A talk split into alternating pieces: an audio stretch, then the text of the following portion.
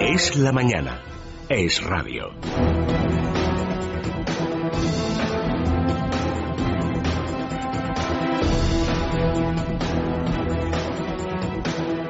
Pues tras los últimos escándalos relacionados con la corona, especialmente con la infanta Cristina Iñaki Urdangarín, si pensábamos que estaban preocupados en Zarzuela por los pitos y abucheos que se han visto en las últimas semanas, hoy el diario El Mundo publica que parece que no es así. De hecho, desde Zarzuela intentan restarle importancia a los abucheos eh, que ha recibido la familia real y culpan de esto a la crisis económica. Dicen que la sociedad española, concretamente los más jóvenes, están en realidad eh, descontentos con el poder en general en nuestro país del que forma parte la institución de la monarquía, pero como decimos que en realidad los españoles no tienen ningún eh, especial interés en criticarles eh, a pesar de todos los casos de corrupción que están acechando ahora mismo a la corona. Esta es la información que les ha trasladado a este diario un portavoz oficial de la Casa del Rey que dice que es, como decimos, la reacción de la calle contra el poder y no contra la monarquía. Todo ello a pesar de las novedades que tenemos en relación a la infanta Cristina Iñaki Urdangarín, concretamente a la entidad Aizón,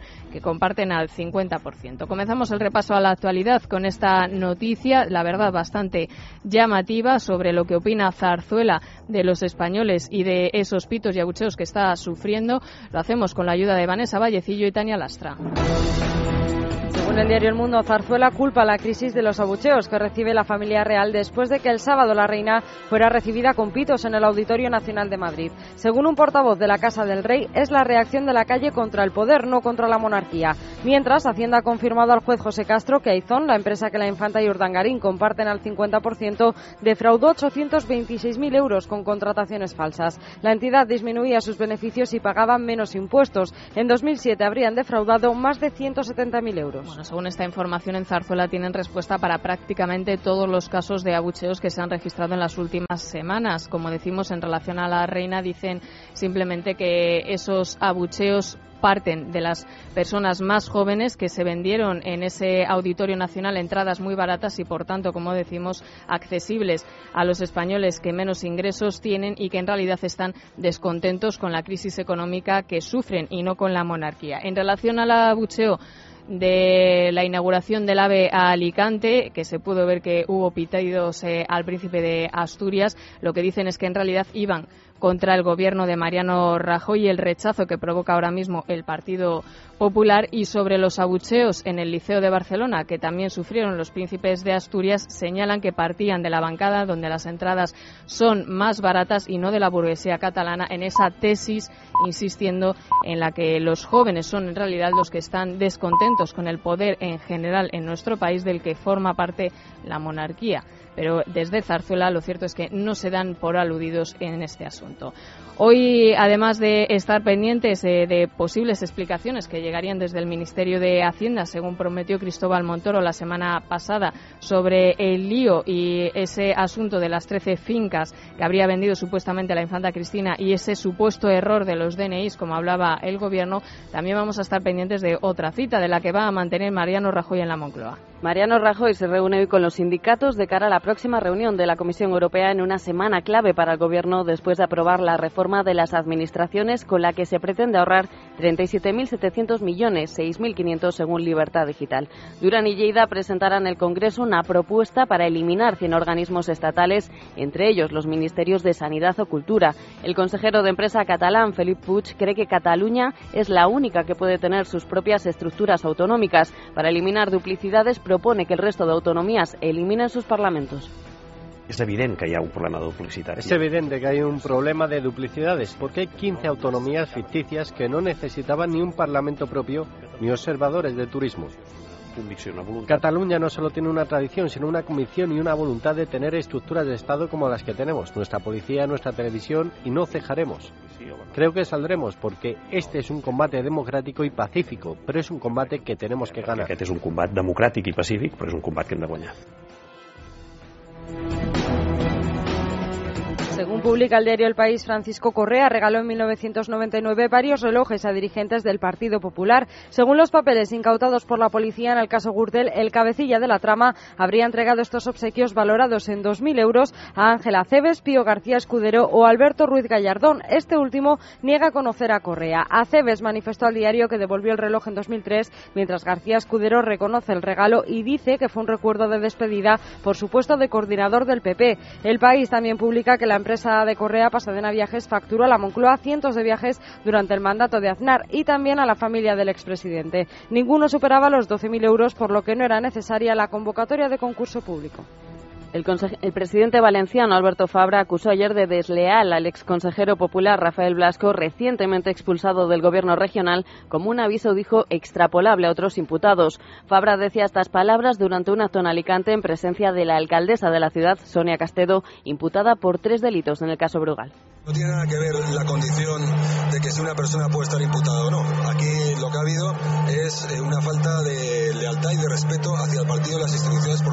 del señor Blasco. Y eso es lo que ha derivado el el Comité de Disciplina y Derechos y Garantías del partido pues ha actuado como lo ha hecho.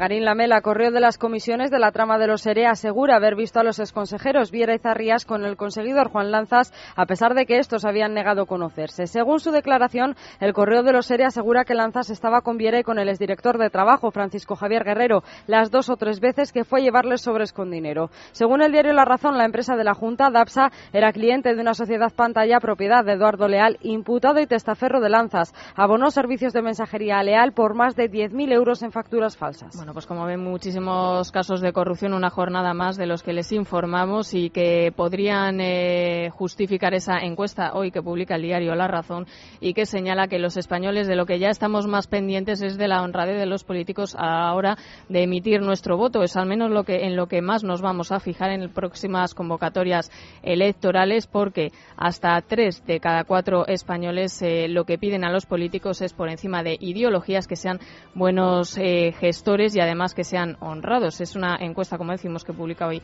el diario La Razón. Y por cierto, que tenemos novedades en relación a qué ha pasado con el coche blindado, que recordarán que se lo hemos contado aquí, bastante caro de Alberto Ruiz Gallardón, que es lo que ha hecho la alcaldesa Ana Botella con este vehículo. Después de dos años parado, el coche del exalcalde Alberto Ruiz Gallardón comenzará a patrullar hoy después de que Ana Botella lo haya puesto de nuevo en servicio como coche de policía. El vehículo de gama alta y cuyo precio oscila entre los 83.000 y los 106.000 euros fue adquirido hace seis años por el exalcalde que dejó de utilizarlo en 2010 por otro de energía limpia. Edward Snowden, el exasesor de la CIA que desveló de Guardian varios programas de la Agencia de Seguridad, está en Moscú, desde donde ha pedido asilo político en Ecuador. Según algunos medios, dos vehículos de la embajada ecuatoriana estarían esperando en el aeropuerto en el que diplomáticos ecuatorianos podrían estar reunidos con Snowden. Baltasar Garzón ha dicho a través de Wikileaks que está dispuesto a llevar el caso. El ministro de Exteriores de Ecuador, Ricardo Patiño, confirmaba así la petición de Snowden y acusaba a Estados Unidos de estar llevando a cabo un espionaje a nivel mundial. Que hay todo un mecanismo mundial de espionaje sobre todos los habitantes del planeta prácticamente que ha desarrollado el gobierno norteamericano.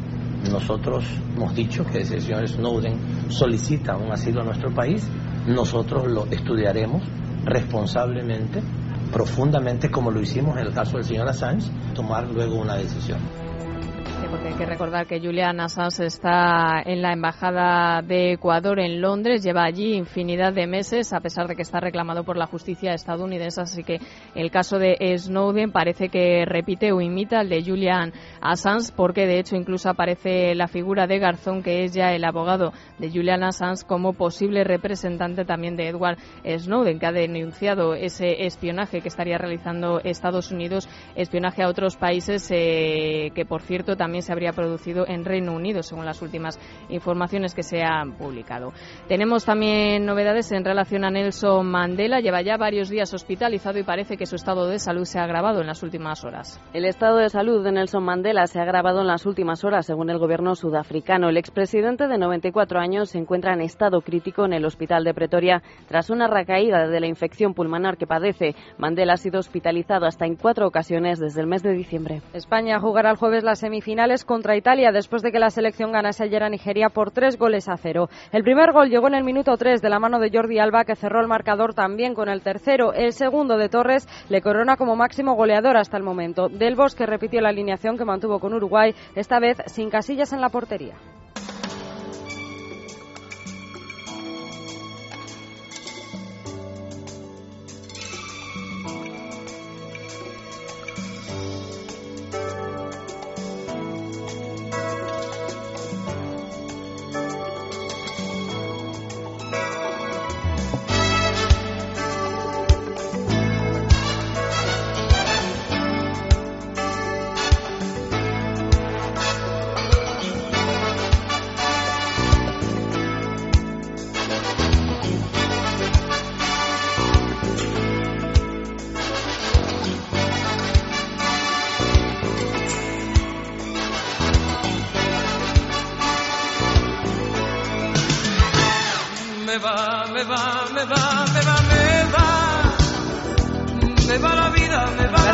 Años y sigue conquistando al público. Hablamos de Julio Iglesias, ya lo habrán reconocido, que ayer se entregó durante 92 minutos a los 3.000 seguidores que abarrotaron el Teatro Romano de Mérida, donde el cantante ha iniciado su gira en España.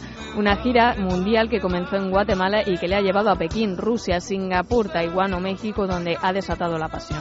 Nuestro país no va a ser menos y apenas ya quedan entradas para las, los próximos conciertos que van a tener lugar en Marbella, Barcelona, Santander, Logroño, Elche, Roquetas de Mar y Ciudad Ciudad Real.